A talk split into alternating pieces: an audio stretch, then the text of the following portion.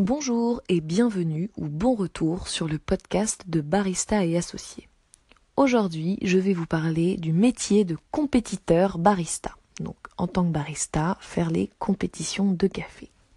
Avant de commencer, n'oubliez pas de vous inscrire aux chaînes de Barista et Associés, podcast, YouTube, Facebook, Instagram. Vous pouvez également aller faire un tour sur le site barista au pluriel associé au pluriel.com où vous trouverez la liste de tous les contenus ainsi que des articles écrits.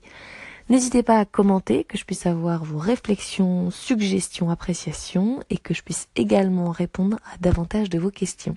Merci beaucoup. Le métier de compétiteur barista. Alors d'abord, pour ceux qui ne le savaient pas, oui, il y a des compétitions de café organisées tous les ans avec des sélections nationales pour ensuite aller aux compétitions mondiales.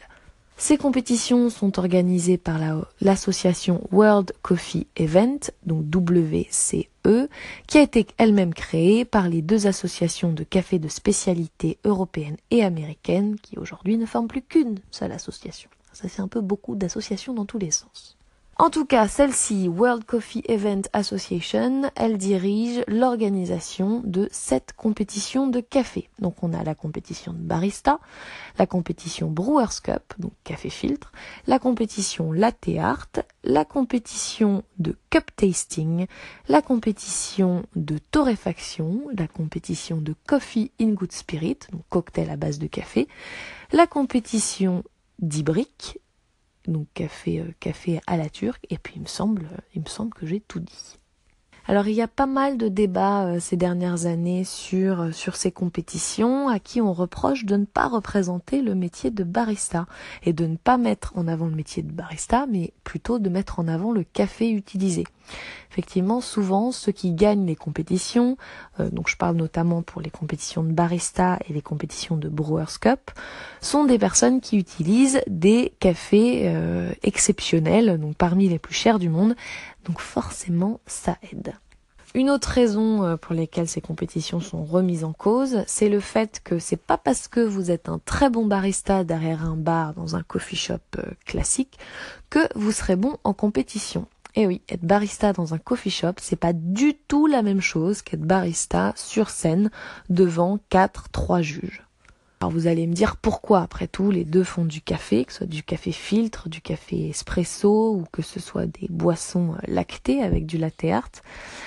Oui, mais alors déjà, il y a une chose, bon, forcément, c'est la pression de la scène. Parce que je peux vous assurer que quand vous êtes hors de votre environnement classique, devant quatre juges, et que vous savez qu'ils ont tous une petite feuille devant eux avec laquelle euh, donc ils vont vous noter, cocher des cases, etc. Bah, c'est stressant, surtout quand vous êtes entouré de caméras et d'appareils photo.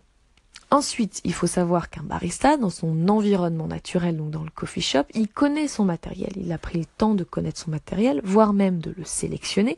Donc il sait avec quoi il travaille. Il a euh, eu le temps de s'approprier une routine, donc de mettre en place tout son équipement de façon à optimiser euh, son temps de production. Sauf que sur scène, déjà, première chose, on ne choisit pas son équipement. La machine est imposée, c'est la machine du sponsor, et maintenant le moulin est imposé également. Notamment pour la compétition de barista. Pour la compétition Brewers Cup, euh, les candidats peuvent moudre leur café avant d'entrer sur scène. En tout cas, pour la compétition de barista, vous n'avez pas le choix sur votre moulin. C'est celui qui a payé le plus cher euh, pour euh, financer la compétition qui va avoir le droit de, mettre son moulin sur, euh, sur les tables de compétition. Alors c'est bien hein, pour les organisateurs qui ont quand même un peu de sous pour organiser tout, ça, ça, coûte, ça coûte un certain montant, sauf que pour un barista, le moulin c'est quand même un outil primordial, très important, et que si on ne peut pas choisir ce moulin et qu'on se retrouve avec quelque chose d'approximatif, vous pouvez être sûr que ça peut gâcher fortement la qualité de son café. En tout cas, ça peut donner un résultat vraiment différent. Donc le barista non seulement doit s'habituer à un environnement différent en étant sur scène avec la pression des juges qu'il note et des caméras et des photographes, mais en plus il doit s'adapter à un moulin qui est rarement à la hauteur de ce avec quoi il travaille dans son coffee shop. En plus de devoir s'adapter à un moulin différent de ce avec quoi il a l'habitude de travailler, le barista devra également s'adapter à une eau différente et des circonstances dans lesquelles il travaille son café différentes. C'est-à-dire, c'est-à-dire que quand on change de ville, l'eau qu'on utilise évidemment change. Elle a beau être filtrée par une cartouche filtrante, la, composition minérale change d'une ville à l'autre et la cartouche, elle, elle filtre l'excès de, calcium, éventuellement l'excès de magnésium, mais tout le reste, elle le laisse passer. Donc avec des eaux différentes, le café forcément n'a pas le même goût et le barista doit s'adapter en un minimum de temps. Souvent, il va commencer à essayer son café avec cette eau-là la veille de son passage en compétition. En plus de ce côté, euh, de ce côté-là, donc le moulin et l'eau, il doit également s'adapter pour faire un café en plein milieu d'un grand salon. Donc on est bien d'accord qu'en général les compétitions se passent au milieu d'un hangar où il y a des courants d'air, des températures pas forcément stables, des spots, etc., etc. Donc pas tout à fait pratique. Là, le barista ne doit pas s'adapter sur 15 jours, 3 semaines ou même une demi-journée. Là, il a 10 minutes pour s'adapter à son matériel et aux conditions environnementales auxquelles va réagir son café. Donc ça, c'est valable pour le barista, euh, la compétition barista et pour la compétition Brewers Cup. C'est également valable pour la compétition de la art. Pendant la compétition de la art, le barista va utiliser les tasses officielles. Donc il a intérêt à s'être préparé, à s'être entraîné avec les tasses en question parce que chaque forme de tasse réagit différemment pour le latte art. Il va également devoir utiliser le café et le lait du sponsor. Or, ce café et ce lait peuvent ne pas réagir du tout de la même façon euh, que ceux qu'il a l'habitude d'utiliser. Donc ça, à la dernière, quand on doit s'adapter à la dernière minute, avec le stress en plus de la compétition, et quand on a aussi peu de temps pour s'entraîner, parce que les candidats ont un petit peu de temps pour, euh, pour s'entraîner, ils ont une heure d'accès à la machine, mais une heure pour faire les réglages de, son moulin et s'entraîner quand on est au milieu du brouhaha, parce que les entraînements sont loin de se faire dans un environnement calme et parfaitement organisé. En général, ça se passe au moment des derniers préparatifs d'ouverture du salon. Mais je peux vous dire que c'est pas facile. Et puis je vous ai pas encore parlé des scores, des, euh, des, fiches techniques, des fiches d'évaluation des baristas, où là il y a des cases bien précises à remplir par les juges, et le candidat a intérêt à toutes bien les cocher. Ce sont des choses, ces cases à cocher, qui peuvent paraître évidentes quand on a lu dix fois le règlement dans les moindres détails, mais quand on vient d'un milieu coffee shop, les exigences de la compétition peuvent paraître de temps en temps assez surprenantes. Par exemple, quand on fait une compétition de la art, les timers sur la machine, les, horloges qui comptent le temps, sont masqués par un scotch noir. Donc soit on apporte son timer, soit on se débrouille autrement, compte dans sa tête, mais vu qu'on est jugé aussi quand on fait du latte art sur la durée euh, d'écoulement des espressos pour savoir si les trois, enfin les différents espressos utilisés ont été faits dans les règles de l'art et en suivant la même recette, ben on a intérêt à pas se planter sur le temps. Or, chaque barista qui travaille en coffee shop a en général le timer intégré à sa machine. Encore que ça, ça s'est amélioré parce qu'à une époque, on était pénalisé si on apportait un timer ou une balance. Donc ça, c'est un exemple. Un deuxième exemple, toujours en latte art. Je parle de cette compétition-là parce que j'avais participé en tant que candidate il y a trois ans. Avec, euh, non avec succès, hein. j'ai assez mal géré le stress, il faut le dire, et puis en plus je connaissais pas du tout le règlement, donc ça n'a pas vraiment marché. Toujours est-il que pendant le temps de préparation, vous avez 10 minutes pour préparer tous vos accessoires, etc., vos pichets, votre lait, vos tasses, avant de passer en compétition.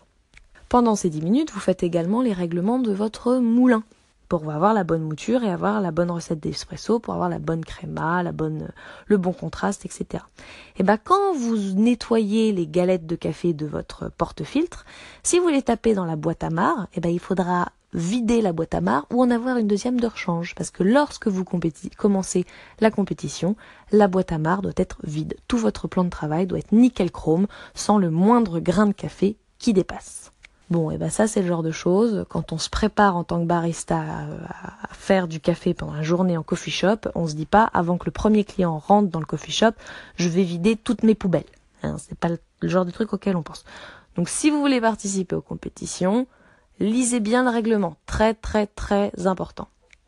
Donc, en conclusion, je répète, le métier de barista en coffee shop n'est pas du tout le même que le métier de barista en compétition. En compétition, le barista doit s'adapter en un temps record à du matériel qu'il ne connaît pas, à des circonstances euh, environnementales qu'il ne connaît pas non plus, donc un grand hangar, des courants d'air, des températures qui changent, une eau différente. Il doit euh, s'adapter parfois à un café et un lait différents, donc notamment en compétition de latte art.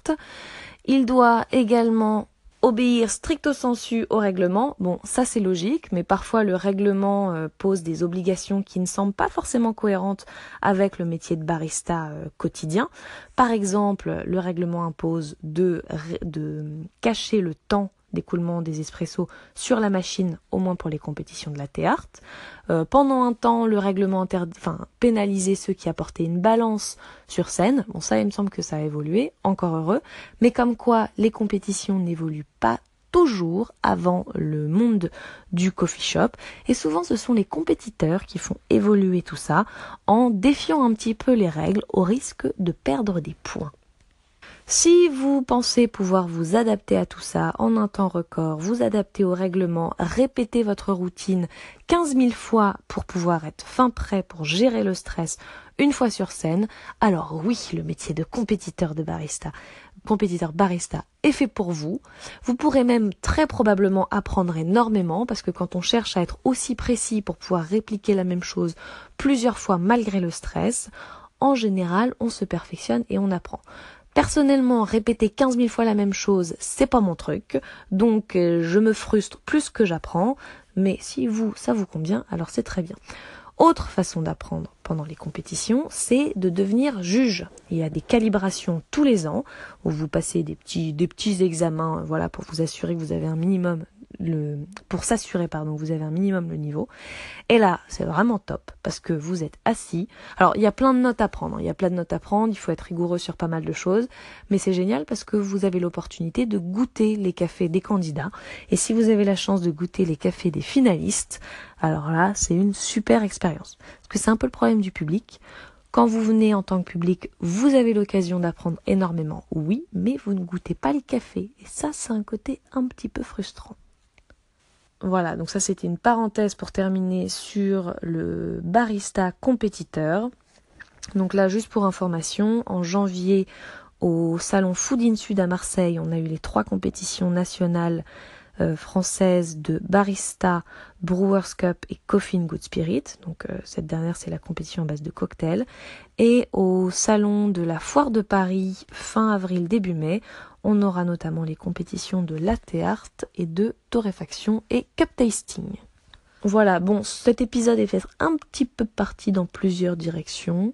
J'espère que ça vous a apporté plusieurs éléments. Si vous avez envie, besoin de précision, n'hésitez pas à me poser des questions.